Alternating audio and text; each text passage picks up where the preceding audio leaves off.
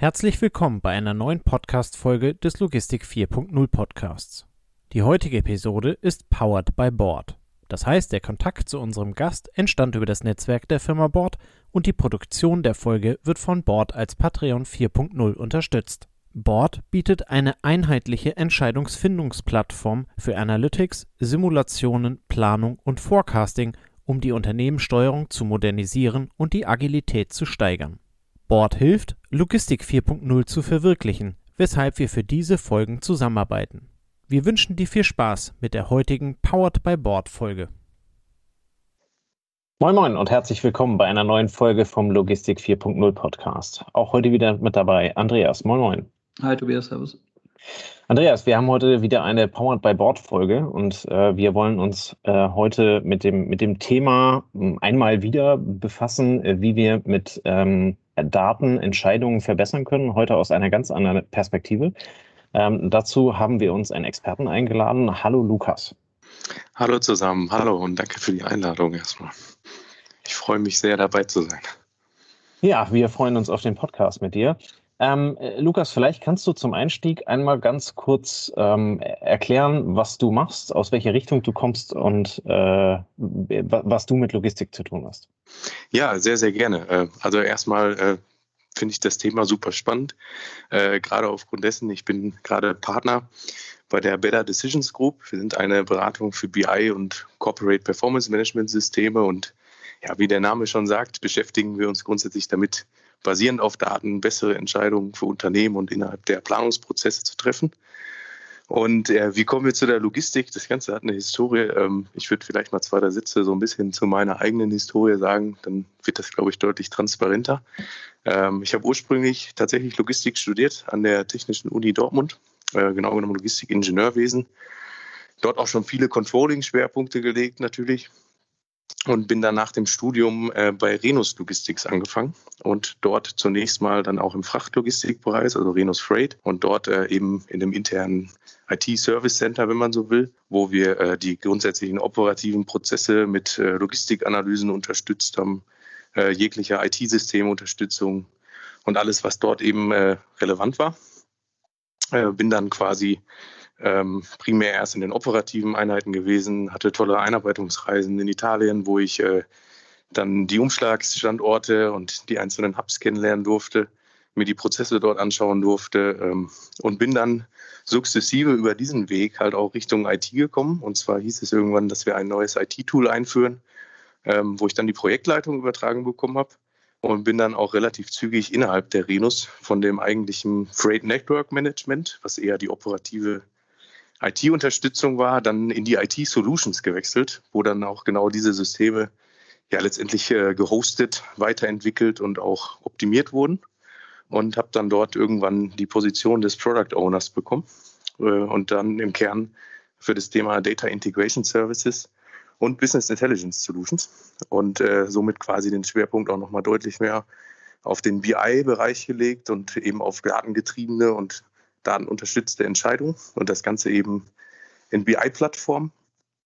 Ähm, und bin dann darüber hinaus quasi von dort aus auch immer mehr äh, ja, in universellere Controlling-Themen gekommen, die gar nicht mal so sehr logistikspezifisch waren, sondern man befindet sich jetzt gerade im BI-Kontext sehr, sehr schnell natürlich auch in Finance-Themen und äh, über diese Finance-Themen dann natürlich auch immer mehr Interesse an grundsätzlichen äh, Inhalten in Richtung BI und CPM bekommen und habe dann nach circa zwei, drei Jahren ja, die Entscheidung auch für mich selbst getroffen, dass ich das Ganze nicht mehr nur in Anführungsstrichen für einen Logistiker machen möchte, sondern das Ganze halt auch universeller für halt auch andere Unternehmen und äh, bin dann den Schritt in die Beratung gegangen.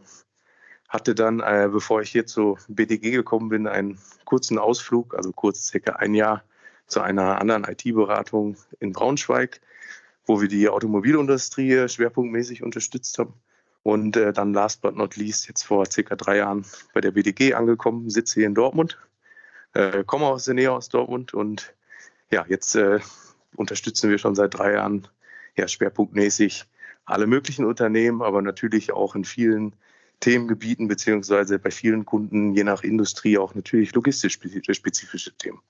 Und äh, das mal so als kurzen Abriss zu meiner Vita ähm, die mit Sicherheit in dem Kontext, wo wir jetzt gerade unterwegs sind, äh, durchaus als Quereinstieg bezeichnet werden kann. Wobei äh, das natürlich sehr, sehr wichtig ist, weil unsere Arbeit oder unsere täglichen Inhalte natürlich jetzt nicht nur um rein IT-technische Themen gehen, sondern eben, dass immer eine, ja, eigentlich eine Symbiose aus rein fachlichen Ansätzen, aus fachlichen Prozessen, aus Planungsprozessen, Unternehmensprozessen ganz allgemein ist und das Ganze natürlich Daten unterstützt. Und daher ist es eigentlich ein ganz schöner Background, der mir an vielen Stellen natürlich auch, auch hilft, dann mit den Unternehmen gemeinsame Lösungen zu erarbeiten. Weil diese Schnittstelle, ich meine, das ist wahrscheinlich so ein Lehrbuchsatz auch, aber diese Schnittstelle zwischen IT und rein fachlichen Prozessen, die muss halt immer sukzessive geschlossen werden. Und äh, das macht mir sehr Spaß, mich in dem Umfeld zu bewegen. Und ja, daher freue ich mich auch mit meiner vielleicht eher akademischen Logistikexpertise und der Erfahrung natürlich bei Renus, dann ja auch heute Teil des Podcasts sein. Jo, kannst du vielleicht ähm, zu der Zeit, äh, als du Product Owner warst, noch ein bisschen was zu Beispielprojekten sagen, damit es ein bisschen griffiger wird, was ihr damals mit diesen neuen Werkzeugen angegangen seid? Also es muss nicht so sehr ins Detail gehen, aber vielleicht so ein bisschen als Beispiel. Ja, natürlich, äh, sehr gerne sogar. Ähm, ich denke, das lässt sich auch alles soweit kommunizieren. Das ist auch gar kein Geheimnis. Ähm, wir haben da ja sehr viele tolle Projekte auch gemacht, die tatsächlich auch eine Außenwirkung hatten die auch offensichtlich waren. Zum Beispiel, und das ist vielleicht auch ein ganz schönes Beispiel, haben wir ähm, ja letztendlich BI-Auswertungen oder letztendlich Dashboards, äh, wo es um eine, eine, nahtlose Verdrahtung eigentlich mit den Track-and-Trace-Systemen ging. Also sprich, dass man wirklich auf Basis von den äh, Transportmanagement-Systemdaten und auch den ERP-Daten ja, Auswertungen erstellt hat, äh, gerade für gewisse Key-Accounts, die sehr viel Frachtgut eben mit Renus dann auch versendet haben, dass die im Track and Trace zusätzlich zum Beispiel Zugriff auf gewisse Analysen und Dashboards hatten. Ähm, das ist, denke ich, ein ganz interessantes Beispiel, wie sehr verzahnt auch tatsächlich so CPM-BI-Prozesse mit den reinen operativen Systemen auch laufen können. Und ja, ist auch heute natürlich in all unseren Lösungen ähm, immer sehr, sehr wichtig, dass man irgendwo eine Harmonisierung zwischen den eigentlichen ERP-CRM-Prozessen und den BI-CPM-Prozessen herstellt. Und ähm, ja, darüber hinaus äh, eine sehr spannende Thematik war auch äh, eine Asienreise, die ich für Renus machen durfte. Und zwar war es so, dass wir dann die BI-Technologie, die wir dort eben migriert haben und dann auch ausgerollt haben, tatsächlich auch in Asien ausgerollt haben. Und ich durfte oder hatte dann die Ehre, für äh, drei, vier Wochen in Hongkong stationiert zu sein und dort ja das gesamte asiatische Controlling-Team dort zu schulen. Das war ja nicht nur inhaltlich, auch persönlich natürlich eine super wertvolle Erfahrung und äh, hat sehr, sehr viel Spaß gemacht, um auch vor allen Dingen mal andere Mentalitäten und auch Herangehensweisen, was dieses Thema BI und Daten angeht, auch irgendwo kennenzulernen.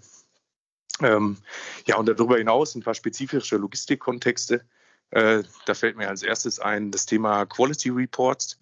Und zwar ähm, ist es so, dass natürlich äh, die Zustellqualität und auch die Zustell ja, Genauigkeit und auch In-Time-Zustellung gerade für einen Logistikdienstleister wahnsinnig wichtige Kennzahlen sind. Und äh, das wurde ein Stück weit so als internes Controlling-Medium genutzt. Und diese Quality Reports hatten halt zur Folge, dass dann je nach Zustellfenster, also A, B, C-Region, wirklich gemessen wurde für jeden einzelnen Standort, wie viel prozentual Zustellungen wurden wirklich in Time zugestellt, wie viel hatten unter Umständen Delays? Und dann wurden gewisse Quality Gates gesetzt. Und wurden mit gewissen Bonus- und Maluszahlungen dann auch belegt.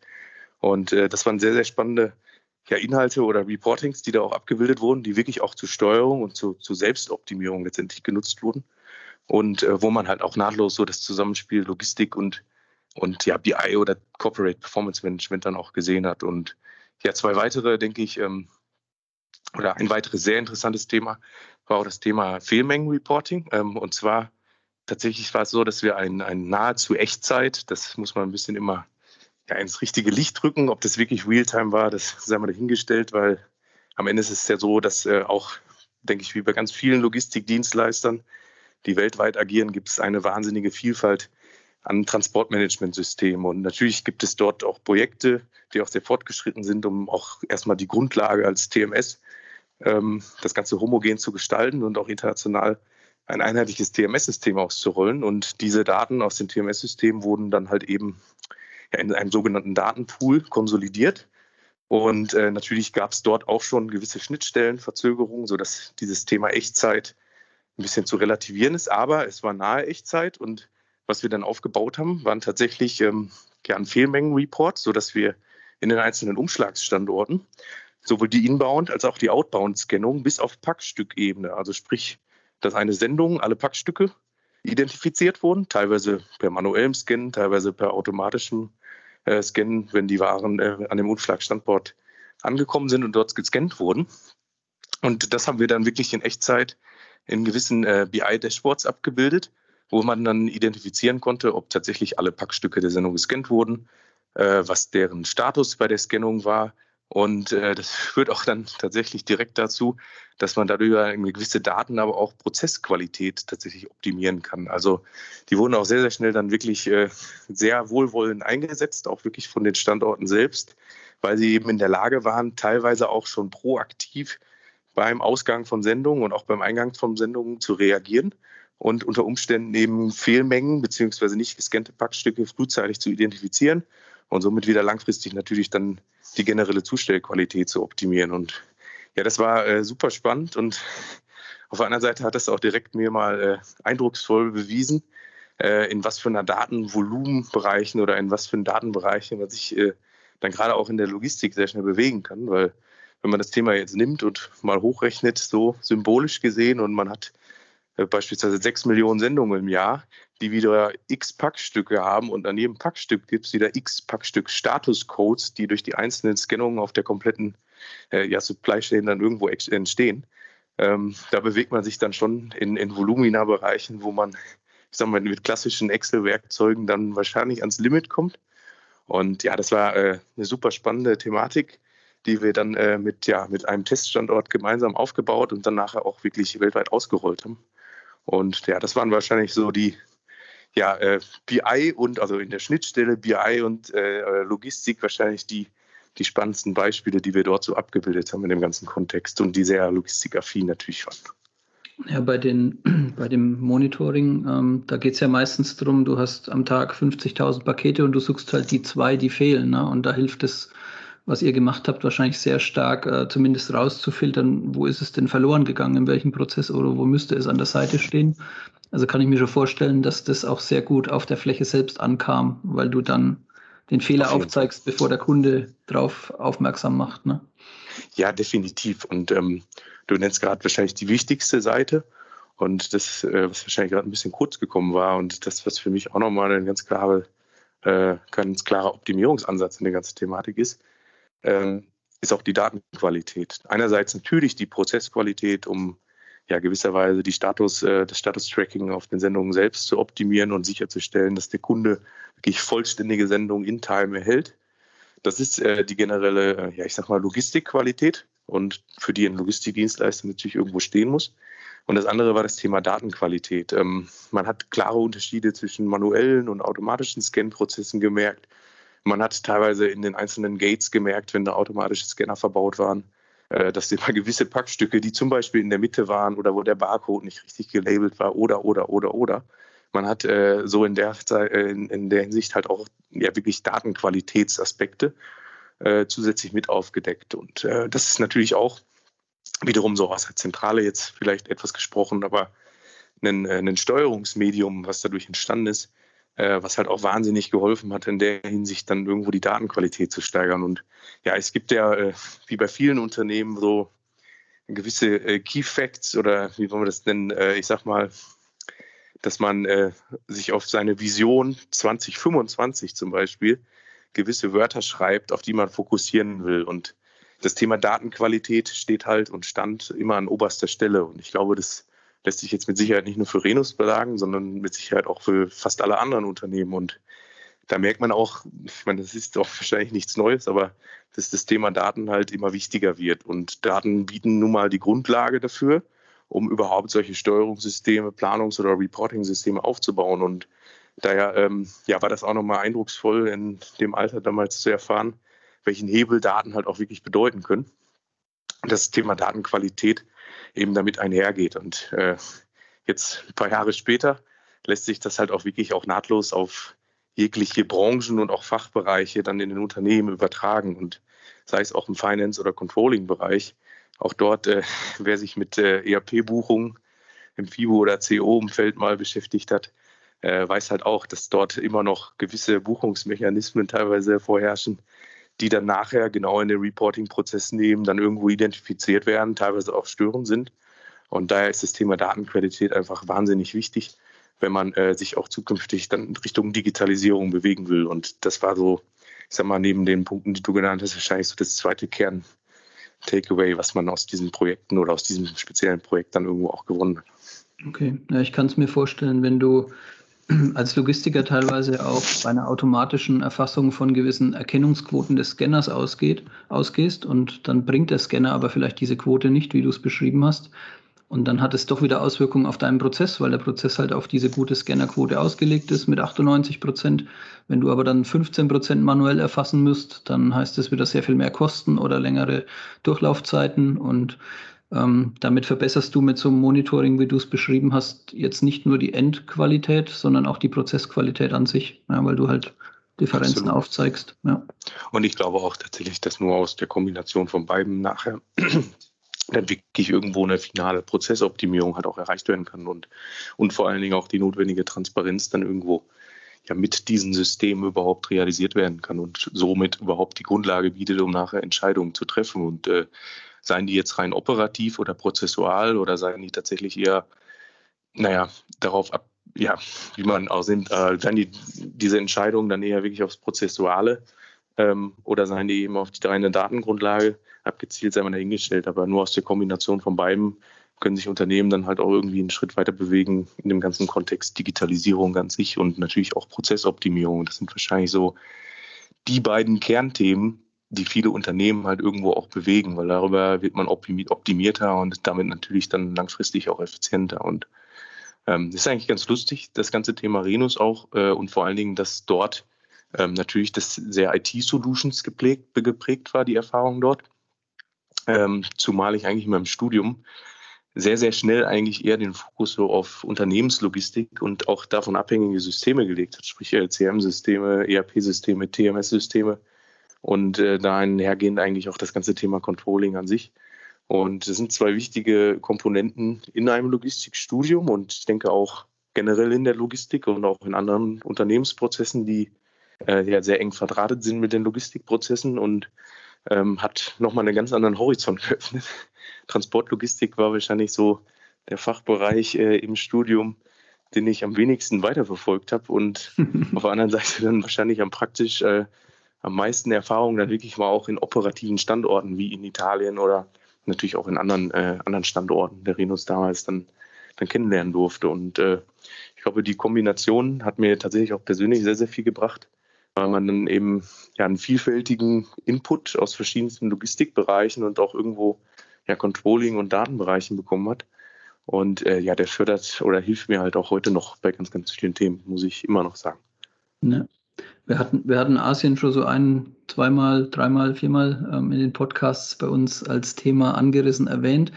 Ähm, Gibt es von dir irgendwas Berichtenswertes, wo du sagst, ähm, das war etwas, was du erfahren hast, kennengelernt hast in, ähm, bei deinem Besuch oder bei deinem Projekt, ähm, was man vielleicht nicht so vermutet, wo man denkt, ah, das ist interessant zu wissen, was man vielleicht nicht sofort mit Asien in Verbindung bringt? Äh, auf jeden Fall.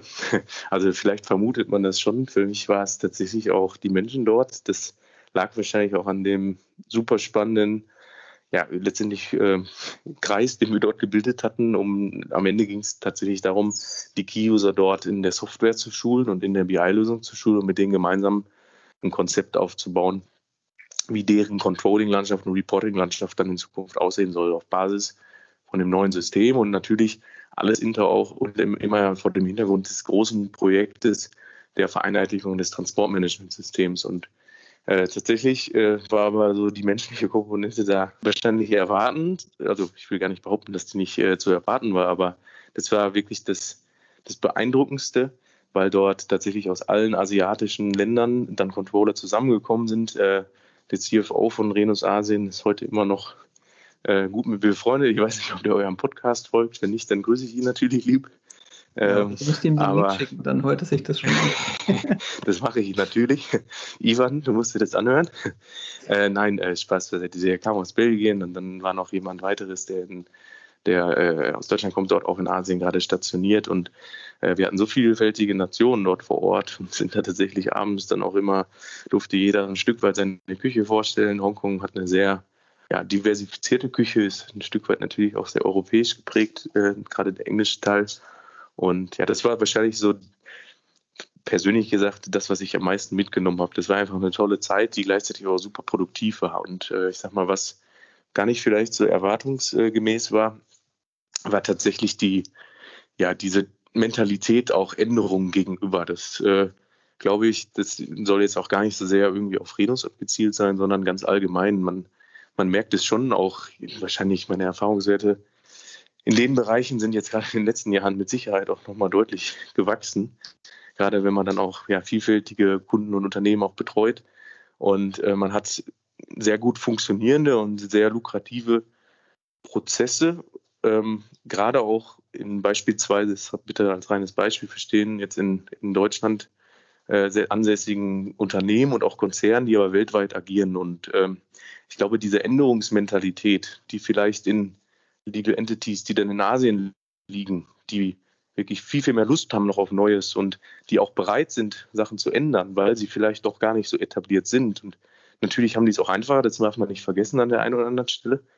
Ähm, aber das war definitiv ein massiver Unterschied, gerade auch, wenn man das eben dann in dem Moment verglichen hat mit anderen Landesgesellschaften. Und das hat es natürlich auch super charmant und attraktiv gemacht und äh, auch ein Stück weit vorgelebt durch den CFO dort, der wirklich nahtlos, wirklich eine Woche mit wenigen kurzen Unterbrechungen an der Schulung teilgenommen hat und das selber natürlich auch mitgetrieben hat und wirklich der Befürworter war, der nicht beratungsresistent war und gesagt hat, wenn wir diese dieses eine Datenfeld nicht brauchen? Warum muss es dann mit in diesen Datenwürfel oder in dieses Datenkonstrukt rein? Ähm, war in dem Fall tatsächlich kein multidimensionales System, daher keine Würfel, aber ähm, er war bereit, Sachen zu ändern und vor allen Dingen Sachen auch zukunftsorientiert aufzustellen. Und das galt da wirklich für den gesamten Controlling-Kreis, der dort gebildet wurde. Und das war was, was super wertvoll war und wahrscheinlich gar nicht so in der Art und Weise zu erwarten war. Und ähm, ansonsten ja, ich glaube, das war auch, ich sag mal, grundsätzlich eine, eine super Vorbereitung, auch dann auf den beratenden Werdegang, den ich danach dann hatte.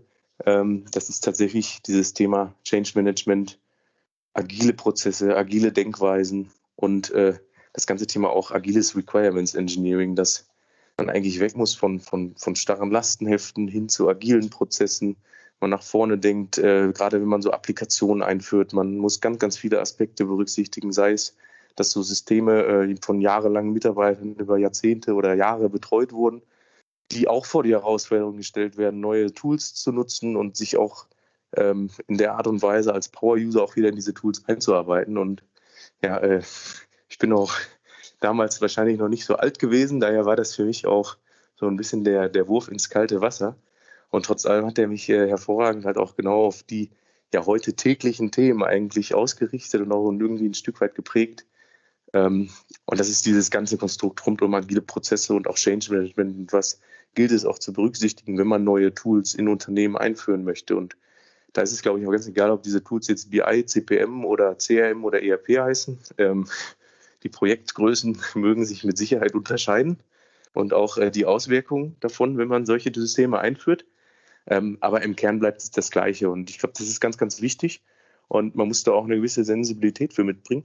Und dann gelingt es aber auch, äh, jahrzehntelange Mitarbeiter wirklich abzuholen und mitzunehmen in diesen Migrationsprojekten. Und das war wirklich so wahrscheinlich die, ja, die größte Erfahrung, die ich auch dann in der Zeit bei Renus, die mir super gut gefallen hat. Das ist ein tolles Unternehmen, gerade auch was Ausbildung angeht, ähm, die ich da mitnehmen durfte. Und das war wahrscheinlich so auch noch eine ist jetzt nicht nur Asien bedingt, fairerweise, aber äh, war wahrscheinlich eine der Erfahrungen, die äh, mir sehr, sehr viel auch selber gebracht haben.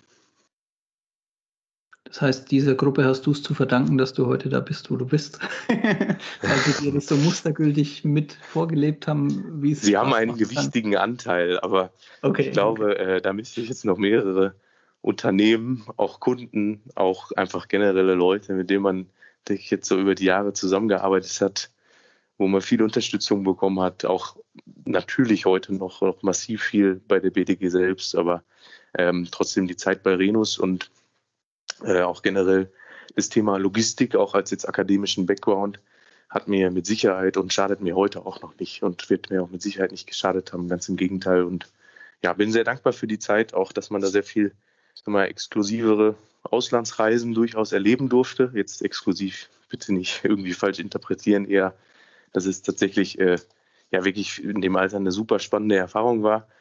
Und man konnte da schon wahnsinnig viel mitnehmen. Und nicht nur inhaltlich oder fachlich oder prozessual, sondern ja wirklich auch menschlich, das muss man tatsächlich so sagen. Und ähm, am Ende, glaube ich, macht es irgendwo die Erfahrung aus allem, führt, glaube ich, bei vielen Leuten dazu, wer man heute ist und äh, wo man vielleicht auch seine Stärken oder auch seine Schwächen hat. Ähm, aber Reue zeigen oder sowas ist sowieso vielleicht nicht der richtige Ansatz und das wäre hier auch absolut unpassend. Und daher ist Renus mit Sicherheit ein, ein wichtiger Bestandteil, definitiv. Ja, aber man merkt schon, dass dir das Thema, dass dir das, wie du davon schwärmst, Spaß macht. Jetzt bist du bei der BDG, ähm, bei der Decision Group. Ähm, wie helft ihr jetzt, ähm, in welchem Scope, vielleicht in welchem Umfang, ähm, den Kunden sich zu entwickeln? Was sind da eure Hauptthemenfelder? Jetzt müsste ich ja noch mehr schwärmen, wenn es um die BDG geht. ja, da kannst du auch sachlich bleiben und sagen, zack, zack, zack. Nein, natürlich. Ähm, ich glaube, diese Frage an sich, wie helfen wir unseren Kunden und was macht mir vor allen Dingen daran Spaß und auch ähm, was sind vielleicht Tipps und äh, Tricks oder wie kann man, welchen Weg sollten Unternehmen auch gehen, ähm, um genau in diesen Bereichen, wo wir unterstützen, besser zu werden. Ich glaube, das ist äh, irgendwo ein Konglomerat an Fragen, der sich gar nicht ganz so einfach beantworten lässt, der aber viele gleiche äh, Inhalte letztendlich trägt. Und am Ende ist es so, dass, ähm, ich hatte das eingangs schon mal erwähnt, dass es irgendwo immer die Kombination aus ja, IT-technischer Beratung und auch fachlicher Beratung ist. Das heißt gar nicht so, dass jetzt beispielsweise jeder unserer Consultants ähm, absolute strategische Beratungsansätze hat oder immer zwangsläufig irgendwo eine absolute Branchen- oder Fachbereichsexpertise tragen muss. Wir haben auch unsere, ich sag mal, ITler, die dann wirklich ähm, ja, schwerpunktmäßig auch in IT-Umfeld oder in IT-Kontexten dann, dann beschäftigt sind. Äh, allerdings ist tatsächlich genau der Punkt, dass es eben nicht nur eins ist, sondern bei 90 Prozent der, der Leute und jetzt, jetzt speziell wahrscheinlich auch in meinen eigenen Tätigkeiten, ähm, dass es so vielseitig ist. Und das ist äh, sowohl vielseitig, was die Kombination aus technischen und inhaltlichen oder fachlichen Themen angeht, als auch was die Branchen- und Fachbereichsdiversität angeht. Und ich glaube, es gibt kaum ein Word, was so inflationär benutzt wird und wo auch viele, gerade auch Controlling- oder Finance-Abteilungen hin müssen. Das ist das Thema Integrated Planning, also integrierte Finanzplanung. Und äh, das kann man halt aber auch weiterspinnen bis zur integrierten oder Unternehmensplanung, sprich, dass man eigentlich das Thema Financial und Operational oder Corporate Planning wirklich zusammenbringt. Und dann wird es halt super, super spannend, weil man eigentlich ähm, ja, den Blick nicht mehr nur auf gewisse PL oder Balance Sheet äh, oder Cashflow-Strukturen richtet, sondern man geht eigentlich hin und äh, ja, letztendlich modularisiert eine gesamte unternehmerische G&V und die einzelnen Konten dieser G&V in verschiedene modulare Planungsbereiche, zum Beispiel das Thema Personal, dass man Personalkosten wirklich bottom-up aus eigenen Personalcontrolling-Applikationen plant.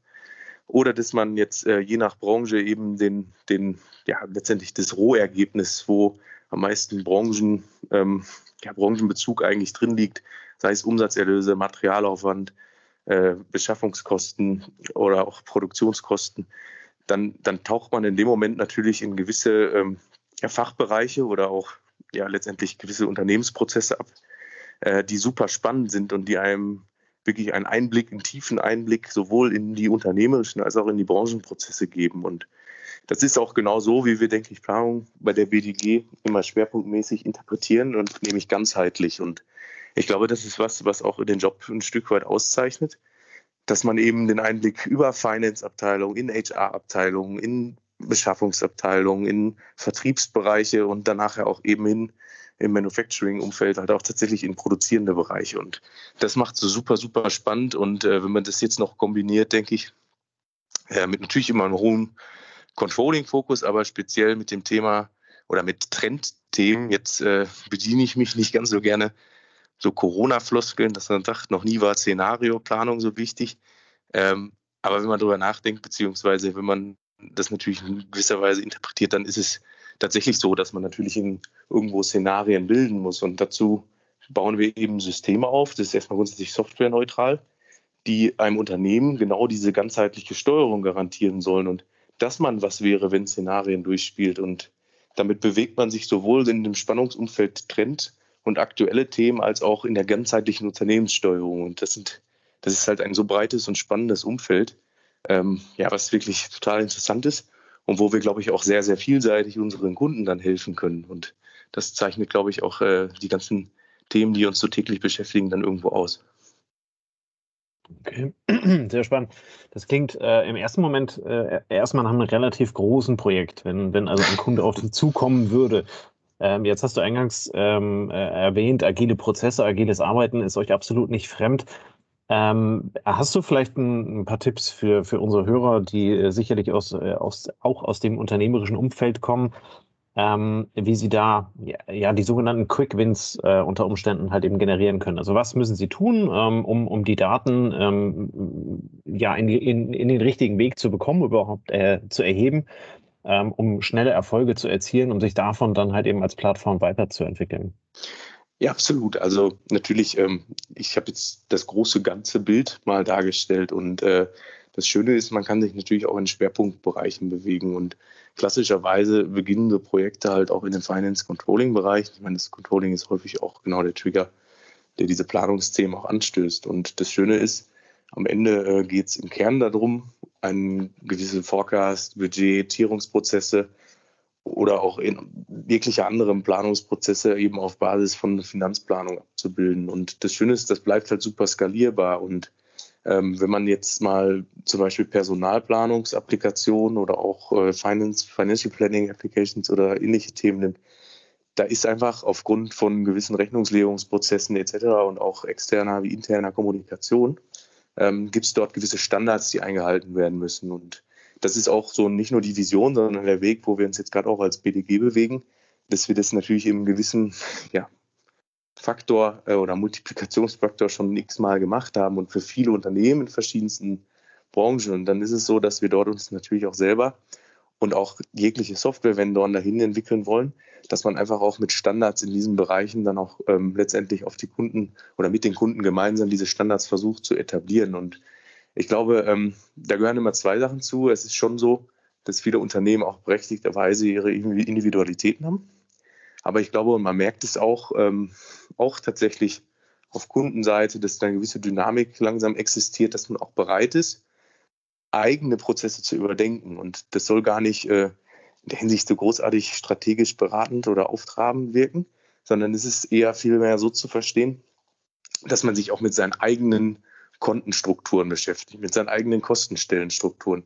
Und wenn man die Chance in solchen Projekten dazu nutzt, jetzt sind wir natürlich gerade sehr finance-lastig, aber wenn man diese Chance in dem Moment in den Projekten dann nutzt und auch diese Strukturen ein Stück weit versucht zu optimieren und gleichzeitig zu homogenisieren mit den vielleicht Standardlösungen, die wir mit, zusammen mit unseren Softwarevendern anbieten können, dann hat man einfach eine Chance, äh, eine wahnsinnig schnelle Adaption zu haben, schnelle Projekterfolge zu realisieren. Und wenn das einmal gegeben ist, dann hat man gleichzeitig die Chance, von dort aus eben in die gerade genannten Fachbereiche oder Lines of Business dann weiter zu skalieren sei das äh, beispielsweise eben Personalplanung, dass man dort granularer wird, seien das die operativ geprägteren Konten, die Umsatzerlöse, also dass man wirklich in die industriespezifischen Module reingeht, zum Beispiel Merchandise, Financial Planning im Retail-Bereich oder eine Vertriebsplanung für Energieversorger oder, oder, oder. Wir haben ja auch gewisse Fokusbranchen und auch dort versuchen wir Standards langsam zu etablieren. Es ist natürlich deutlich heterogener. Das hängt auch wahnsinnig davon ab, natürlich, in welchen Branchen sind groß und in welchem Branchenbereich letztendlich sich die Unternehmen befinden. Ähm, zum Beispiel seien das Losgröße 1 Fertigungen, die haben natürlich ganz andere, jetzt um mal wieder zur Logistik zu kommen, ganz andere Logistikvoraussetzungen, ganz andere Planungsansätze in der Logistik aufgrund von Sperrigkeiten, von Teilen etc., als wenn wir jetzt beim klassischen Retailer sind. Und wenn man aber mit gewissen Standardbereichen, die schon einen wahnsinnigen Steuerungsmehrwert bringen, weil man Szenarien bilden kann, weil man schneller wird, weil man damit natürlich auch Ressourcen auf Controlling-Seite für Analysen frei macht und nicht mehr für klassische Excel-Planungsaufbereitung. Dann hat man äh, einen sehr, sehr guten Einstieg. Man hat sehr schnelle Projektergebnisse und Erfolge und man kann gemeinschaftlich mit dem Kunden gleichzeitig eben nicht nur ein, erfolgreich eine IT-Applikation oder ein eine Planungsapplikation einführen, sondern man hat auch die Chance, tatsächlich seine eigenen Prozesse in dem Moment mit zu optimieren, weil das Ziel muss immer sein, dass das Ganze homogen und homogenisiert läuft. Und wenn man das erreicht, dann hat man auch ein erfolgreiches System etabliert. Und ich glaube, das ist der größte, die größte Chance auch, trotz allem dann eben sehr, sehr schnell erfolgreich zu sein und wahrscheinlich auch so ein bisschen, naja, das Key Takeaway so aus den Erfahrungen der letzten Jahre. Und die Bereitschaft wird mehr, das merkt man definitiv. Und ich denke, das ist auch der Weg, wie man dann zukünftig auch wirklich erfolgreich sein kann als Unternehmen. Ja, es gibt ja durchaus in der Logistik ähm, Standards, wo heute auch keiner mehr in Frage stellt. Ne? Die Europalette ist weitestgehend akzeptiert als Tragung, Ladungsträger.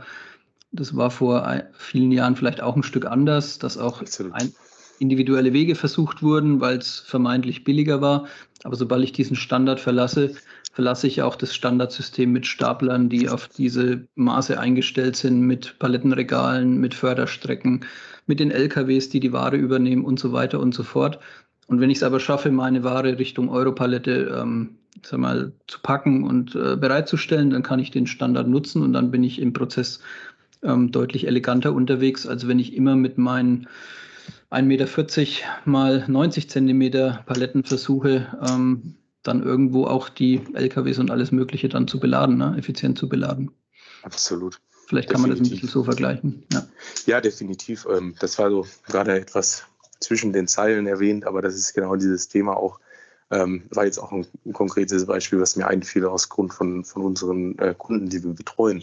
Das ist auch gerade auf die Logistik bezogen totale Unterschiede in den Planungsansätzen gibt, ähm, ob ich mich jetzt im eben Losgrößenumfeld von 1 bis X befinde oder ob ich mich wirklich naja, im, im klassischen Produkt- oder B2C-Reselling befinde. Und dann habe ich natürlich ganz andere Anforderungen, sowohl äh, ja, an, an, letztendlich die Warenträger, wie zum Beispiel eine Europalette äh, und die Sperrigkeiten im Transport, aber auch ganz, ganz viel angliedernde Prozesse. Und das merkt man schon. Ähm, und ich glaube auch, dass das immer so sein wird, dass gewisse ja, Individualität auch absolut gerechtfertigt ist. Ich meine, man muss ja auch mal fairerweise sagen, dass die Unternehmen auch innerhalb ihrer Prozesse ähm, sich ein Stück weit ja auch die Freiheit brauchen, sich voneinander zu unterentscheiden, weil der eine vielleicht an der einen oder anderen Stelle den optimierteren Weg geht als der andere, vielleicht auch den für sich selbst oder für das Unternehmen besser passenden Prozess. Auch da äh, ist es, glaube ich, ein sehr vielfältiges Umfeld, wo es sehr viele Parameter gibt, die genau das beeinflussen.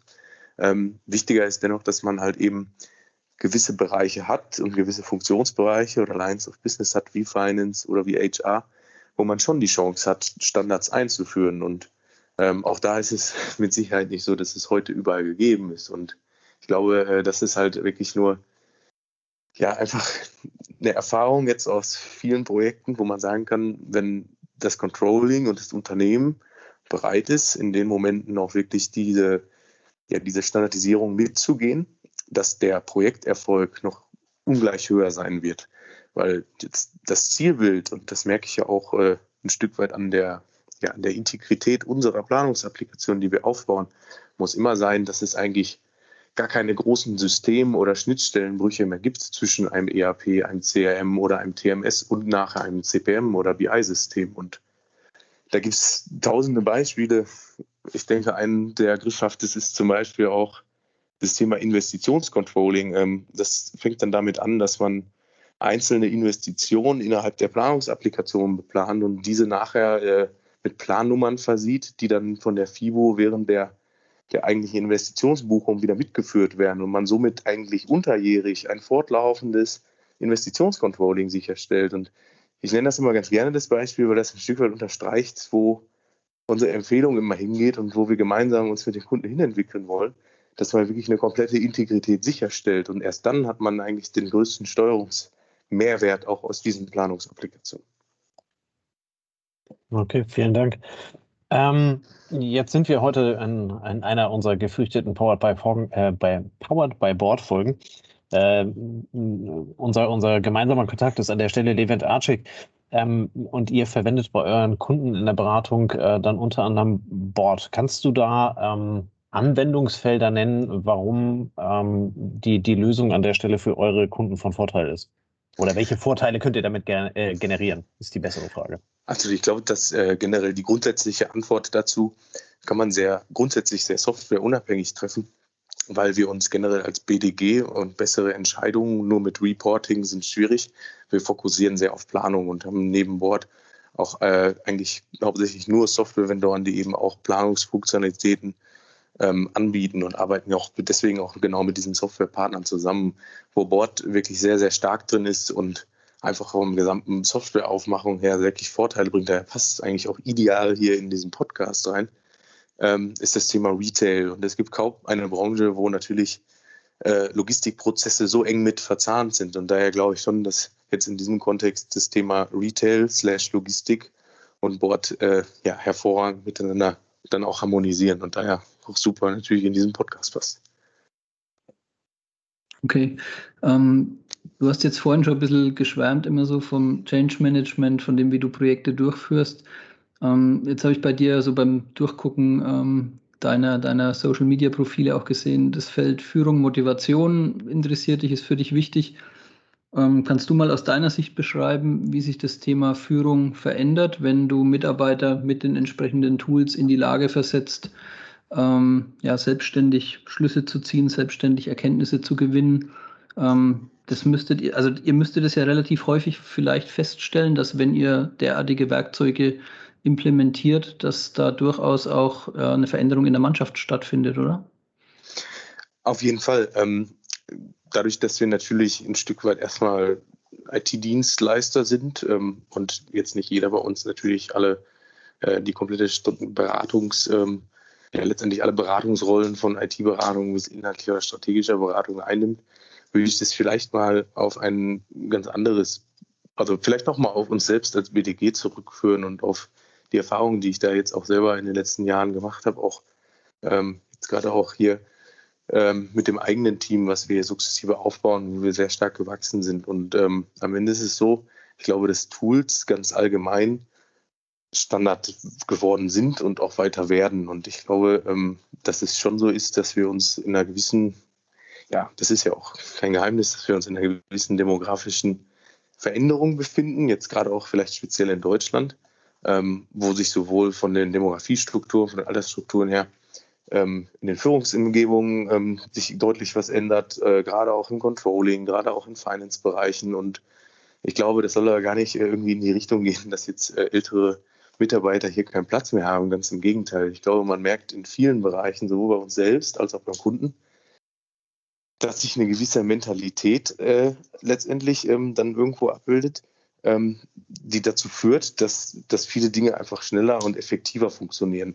Ich glaube, und jetzt muss ich leider wieder eine Corona-Floskel nehmen, dass das Thema Corona in manchen Bereichen, in vielen Bereichen überhaupt nicht toll war, aber in manchen Bereichen sowas vielleicht auch gefördert hat. Und ich habe so viele tolle Beispiele auch bei Kunden, wo sich sehr, sehr langjährige Mitarbeiter, und das ist ganz, ganz wichtig auch in den Projekten, dass die diese Erfahrung versuchen, gemeinsam mit den Fachbereichen und auch mit uns dann nachher in diese Planungsapplikation und in die Datenbanken zu bringen, weil das ganze Know-how, was Unternehmen über Jahre erfolgreich gemacht hat und aufgebaut haben, das muss ja konserviert werden und sonst gelingt uns auch wahrscheinlich dieser demografische Wandel nicht. Und daher finde ich das ein unfassbar spannendes Thema und äh, bin eigentlich jemand, der immer sehr viel Wert darauf legt, wirklich gerade auch äh, langjährige Mitarbeiter in diesen Themen auch mitzunehmen. Und ich glaube, das Thema Tools, das ist natürlich super wichtig dafür. Und äh, ich glaube, ohne funktioniert dieser digitale Wandel auch gar nicht, natürlich nicht. Ähm, aber das ist gar nicht mal so die Grundlage. Ich finde, das ist viel, viel mehr ein, ein Mentalitätsproblem. Und daher komme ich dann auch so ein bisschen, was ich eingangs sagte, dass ich das vielleicht eher auch auf das Wachstum jetzt bei der BDG irgendwo beziehen möchte. Ähm, es ist ganz wichtig, eine gewisse Mentalität und eine sehr offene und vor allen Dingen sehr, sehr tolerante Mentalität an den Tag zu legen. Und ich glaube, das zeichnet sowohl die Arbeit bei uns intern aus. Ich meine, das müssen natürlich erstmal andere bestätigen. Habe da aber große Hoffnung, dass die es tun würden ähm, als aber auch die Zusammenarbeit in Projekten, auch bei den Unternehmen, mit denen wir gemeinsam arbeiten. Und diese offene Mentalität und dieses tolerante Miteinander und dass man wirklich ein Teamgefüge ist und das hört nicht auf an den Grenzen zwischen jetzt in dem Fall BDG und einem anderen Unternehmen. Das gilt auch für alle anderen Beratungen dieser Welt. Ich glaube, wenn man das realisiert und wenn man das schafft, da wirklich als ein Team diese Themen zu bearbeiten und das offen und loyal miteinander tut, dann ähm, hat man sehr, sehr gute Aufsichten auch auf Erfolg innerhalb dieser Projekte und auch generell innerhalb aller anderen Lebenssituationen. Und was dann halt vor allen Dingen noch hinzukommt, gerade wenn man ähm, unabhängig von der Demografiestruktur ähm, ja auch wirklich Spaß bei der Arbeit hat und Spaß mit den Leuten Zeit zu verbringen, unabhängig davon, was man tut. Ich glaube, das ist einfach der Grundstein für jeglichen Erfolg und das ist so, gilt sowohl beruflich als auch privat und das ist, denke ich, was, was ich selber immer versuche auch vorzuleben und äh, ja auch immer mehr sehr besser in diesen Bereichen werde. Ich glaube, das ist auch was, was natürlich über die Erfahrung, über die Zeit kommt. Aber wenn man sich gewisse Prinzipien und ja, letztendlich Einstellungen dort äh, versucht, wirklich an den Tag zu legen, dann ähm, kann sowohl jedes Unternehmen als auch die Zusammenarbeit mit Unternehmen im Beratungskontext, als auch ganz generell, ähm, ja, das ist ein absoluter fundamentaler Faktor äh, für den Projekterfolg oder nachher generell für alles andere sein. Das heißt, die integrierte Planung ist nicht nur die softwaretechnisch integrierte Planung, sondern vielmehr auch die teambezogen integrierte Planung, das Wissen von allen mit aufzunehmen und es in diese Planung, in diese gemeinsame Planung ein Stück einfließen zu lassen, ne? kann man vielleicht so sagen. Sehr schön. Das äh, wäre mir jetzt gar nicht so eingefallen wahrscheinlich, aber tatsächlich ja, wir können ganz uns, gut also, Du kannst uns das ja, du kannst es ja verwenden für dein Marketing und uns dann beteiligen. Du wirst es noch patentieren lassen. Wir schreiben dich dann immer in klein dazu. Ja. Nein, äh, aber tatsächlich fasst du das ganz gut damit zusammen und ähm, ich versuche das auch vorzuleben und ich glaube auch, dass viele Unternehmen, dass viele Unternehmen kranken auch äh, an gewissen Hierarchiedenke oder an einer gewissen Hierarchiedenke. Und ich glaube, äh, natürlich ist es so, dass man in jedem Unternehmen Entscheidungen treffen muss und auch jemand letztendlich hinter diesen Entscheidungen stehen muss. Und da gibt es natürlich auch verschiedene Rollen. Aber ich glaube, wenn man immer alles als aus einer Teamstruktur heraus sowohl diskutiert und offen diskutiert und tolerant miteinander umgeht und eine gewisse Mentalität hat, dann sorgt das dafür, dass man eine unfassbare Motivation damit erzeugen kann. Und ähm, da hast du vollkommen recht, das gilt dann nicht nur im eigenen Unternehmen, sondern es gilt auch in der Zusammenarbeit zwischen innen- und externen Mitarbeitern. Und, ähm, und sehr schön zusammengefasst, das heißt, es ist nicht nur integrierte Planungssysteme, sondern am Ende ist es tatsächlich äh, ein integriertes Team, was äh, eine Grundvoraussetzung dann nachher für Projekterfolg ist. Ähm, wenn, wenn man so in deinem Lebenslauf ein bisschen äh, rumsucht und dann gerade im, im Privaten unterwegs ist, äh, dann findet man da, also einerseits findet man da, dass du da aus Dortmund kommst und äh, durchaus äh, fußballaffin bist. ähm, das heißt also auch äh, durchaus Zeiten, äh, legendäre Zeiten äh, des BVW um, um Jürgen Klopp äh, vermutlich erlebt hast. Ähm, du aber auch sehr gerne Basketball spielst wo es ja letzten Endes auch immer darum geht, äh, mit, mit einem Team, äh, mit einem relativ kleinen Team dann halt eben auch schlagkräftig auf dem, auf dem Court ähm, unterwegs äh, zu sein. Du warst, äh, bist äh, Trainer im Basketball gewesen. Ähm, was, was, du warst, okay. Ja. Ähm, was hat dir der Sport denn gerade bei dem Thema Mentalität und äh, Teammentalität, ähm, was hat dir der Sport ähm, beigebracht, was du heute gut in deinem Job nutzen kannst? Ich glaube tatsächlich, ähm, wahrscheinlich nicht nur bei Sport, aber das äh, gerade im Sportbereich. Ähm, meine Familie ist sehr, sehr sportlich. Ich habe eine sehr äh, erfolgreiche Schwester im Leichtathletik, ähm, auch bis auf deutsche Meisterschaftsebene. Und ich glaube, da gibt es ein paar Komponenten, dass man ähm, erstmal eine Freiheit oder eine Bühne bekommt, ähm, ja auch seinen Ehrgeiz auszuleben, ein Stück weit auch natürlich erstmal ein Ventil hat, was sehr, sehr wichtig ist. Und wenn man das Ganze auch noch im Teamgefüge macht, ist das einfach eine, eine tolle Erfahrung. Und ich glaube auch, dass man dort eben, hast es schon angesprochen, Sachen wie Teamwork etc. definitiv auch lernen muss, um auch im Sport erfolgreich zu sein. Und äh, leider habe ich keine Zeit mehr, äh, tatsächlich die Basketballtrainerschaft da auszuüben. Auch beim Sport müssen so Mannschaftssportarten seit einigen Jahren kürzer kommen. Äh, da muss man anderweitig sich definitiv sportlich betätigen, aber ähm, ich glaube, mir hat das erstmal sehr, sehr viel Spaß gemacht, weil ich sehr gerne, und das ist ja auch irrelevant, ob man das jetzt im ja, Beratungs-, IT-, Controlling oder sonstigen Kontext tut. Ich arbeite sehr gerne mit Menschen zusammen und umgebe mich auch gerne mit Menschen. Und ich glaube, ähm, dass es mir total viel Spaß gemacht hat, Leuten im Basketball hoffentlich helfen, besser zu werden. Und äh, einfach auch dort äh, gerade im Jugendbereich mich da irgendwo zu engagieren. Und äh, ich glaube, man kann ganz, ganz viele Prinzipien des Sports auch wirklich danach auf die Arbeit äh, übertragen. Und ich hatte Einsatz ja schon ein paar erwähnt.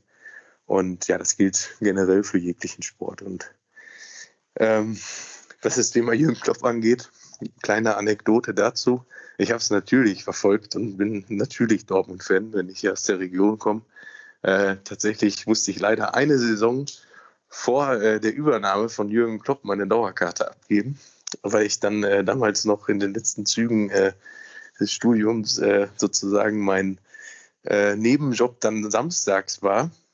Und dann dachte ich mir, dass ich jederzeit wieder an eine Dauerkarte komme, ähm, weil vorher war die glorreiche Zeit unter Thomas Doll. Und ja, das, der Rest ist, glaube ich, Geschichte. Das heißt, äh, ich war zwar noch sehr häufig im Stadion, hatte allerdings keine Dauerkarte mehr, als es dann stark bergauf ging. Und hast seitdem auch nie äh, wieder eine bekommen? ich glaube, ich, man würde langsam wieder vielleicht eine bekommen, aber tatsächlich okay. äh, in der akuten Zeit danach habe ich keine mehr bekommen, also als es noch wirklich spannend war. Ähm, habe aber über ganz gute Freunde da immer wieder mal den Zugang bekommen und ja, natürlich Dortmund ist schon, äh, also nicht Dortmund direkt, ich komme eigentlich aus Waldrop, äh, bin dort aufgewachsen, das sind 15 Minuten von hier, lebe jetzt in Dortmund und ja, ist schon ein Stück äh, Lebensmittelpunkt, auch das ganze Ruhrgebiet. Wobei äh, ich der Meinung bin, man muss auch immer wieder aus seinem Lebensmittelpunkt sich ein Stück weit auch ausbrechen und äh, tatsächlich auch ja, weltoffen sein. Und ich bin mit Sicherheit niemand, der schnell Heimweh bekommt, ganz im Gegenteil. Und ich glaube, wenn man eine gesunde Mischung hat, dann äh, fühlt man sich da, wo man dann auch irgendwo lebt, sehr, sehr wohl. Und das kann ich definitiv unterschreiben. Ja, sehr cool. Ähm, wir haben zum Abschluss immer nur eine Standardfrage. Der geneigte Hörer, der kennt sie schon, aber jeder beantwortet sie anders und von daher lassen Sie das ja auch nicht fallen.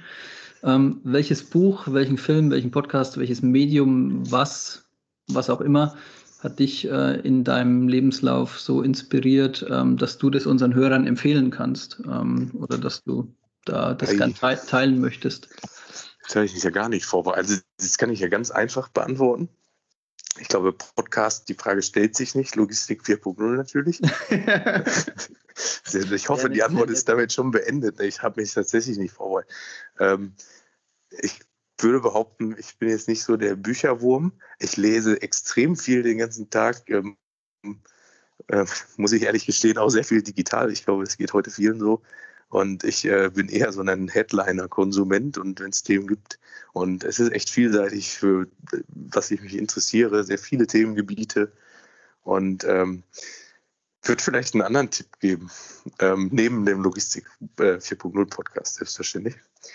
Ähm, ich habe mir ganz, ganz viel Erfahrung über äh, Dialog und Konversation, Konversation gehört, äh, geholt. Und das ist äh, tatsächlich nicht nur irgendwo in, im Projekt oder im Arbeitsumfeld, sondern das fängt auch in einer äh, kleinen Ruhrpott-Kneipe in Dortmund an, wo man dann einfach äh, gemeinsam am Tisch sitzt oder neue Leute kennenlernt und sich einfach unterhält. Und ich glaube, wenn man seinen Mitmenschen ganz gut zuhört, ähm, dann kann man aus jeglichen Lebenserfahrungen wirklich auch was mitnehmen und auch was lernen. Und ich glaube, das wäre so vielleicht eher die, der Tipp. Wahrscheinlich ein bisschen anders als die anderen Antworten, aber das würde ja. wahrscheinlich das bei mir am besser beschreiben, bevor ich Aber jetzt hier irgendein Buch nenne.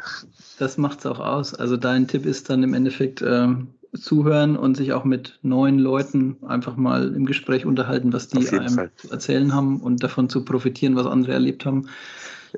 Ich glaube, ich habe ganz viel, ganz, sorry, ich wollte dich nicht unterbrechen. Ja, bringt mehr als, als, ähm, als im Endeffekt selbst zu erzählen, ja. Auf jeden Fall. Ich glaube auch, dass äh, wenn ich das mal so resümiere, auch ähm, am Ende arbeitet man immer mit Menschen zusammen. Das ist vollkommen unabhängig, in welchem vertraglichen Kontext man sich bewegt, ob das jetzt in der Dienstleister, in der internen oder sonstiger Rolle ist. Und ich glaube, dazu gehört ganz viel dazu, dass sowas erfolgreich ist und dass man auch Spaß dabei hat. Und äh, ich würde gar nicht mal sagen, natürlich sind akademische äh, Grundlagen und auch äh, Arbeitserfahrung selbstverständlich und Erfahrung in gewissen Fachbereichen und Themen eine absolute Voraussetzung. Darüber brauchen wir gar nicht äh, reden. Aber ich denke, ähm, dass ich ganz viel von dem, was ich heute auch tagtäglich auch in meinem Beruf anwende, und das ist einfach die Arbeit mit Menschen, dann irgendwo auch aus privaten Kontexten mitgenommen hat. Und sei das jetzt eine Bar, eine Party oder einfach irgendeine andere Unterhaltung, die man sonst wo führt. Ich glaube schon, dass das einen Menschen sehr viel prägen kann und dass man daraus sehr, sehr viel konservieren kann. Auch für andere Themen.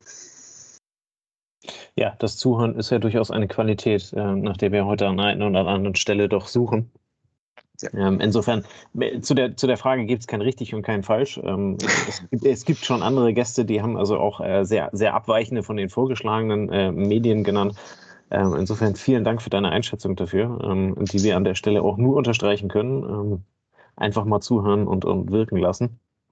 Ähm, Gerade im, äh, um, im Umfeld mit, mit, mit Menschen, mit Mitarbeitern, mit Kollegen ähm, ist das sicherlich eine Qualität, äh, die wir in einem immer enger werdenden Wettbewerb und letztlich halt eben dann auch um den Rundumschlag zu machen, äh, dann äh, bei, der, äh, ja, bei der Datenqualität und den vielen Daten, die es heute gibt, ähm, hilft halt eben am Ende das Miteinander sprechen äh, dann auch äh, immer ein, ein immenses Stück weiter. Wir sind damit Schön. an der Stelle auch schon am, äh, am Ende des Podcasts angekommen. Ich habe gerade etwas erschrocken auf die Uhr geguckt und habe festgestellt, wir haben die Stunde schon fast voll. äh, es war sehr kurzweilig. Definitiv. Ähm, vielen lieben Dank äh, an der Stelle, Lukas, äh, für, deine, für deine Zeit und äh, die vielen tollen, ja, Insights nennt man das dann immer so toll mit diesem Wort, ähm, die du da äh, gegeben hast, äh, die verschiedenen Stationen deiner, äh, deiner Laufbahn, deiner Karriere und auch deinem heut, heutigen Betätigungsfeld die unserem Hörer dann das Thema Daten und, und Entscheidungen auf Daten sicherlich irgendwo deutlich greifbarer machen als einfach nur eine geöffnete Excel-Tabelle oder Internet-Tabelle. Ähm, von daher, ja, vielen, vielen, Dank. Dank. Äh, der Dank kommt von uns. Ähm, und äh, ja, in diesem Sinne ähm, hoffen wir, dass die Hörer viel Spaß dabei gehabt haben. Ähm, wir haben hier und da ein paar, äh, ein paar Quellen genannt. Äh, die packen wir so wie immer in die Shownotes. Äh, da könnt ihr dann entsprechend weitermachen. Und äh, ja, wir wünschen euch in dem Sinne einen wunderschönen Freitagabend. Ähm, genießt das Wochenende und bis zum nächsten Mal. Bis dann. Ciao, ciao. Vielen Dank. Ciao zusammen. Servus. Die heutige Episode war powered by Board. Board bietet eine einheitliche Datenplattform für Analytics, Simulationen, Planung und Forecasting, um die geschäftlichen Entscheidungsfindung bestmöglich zu unterstützen. Board hilft, Logistik 4.0 zu verwirklichen, weshalb wir für diese Folgen zusammenarbeiten. Weitere Informationen, wie du auch unseren Podcast unterstützen kannst, findest du auf unserer Homepage Logistik 4.0. Um regelmäßig zu neuen Folgen informiert zu werden, werde Mitglied in unserer Gruppe Logistik 4.0 auf LinkedIn oder folge den Logistik 4.0 Profilen auf Twitter, Facebook oder Instagram. Vielen Dank und weiterhin viel Spaß mit dem Logistik 4.0 Podcast.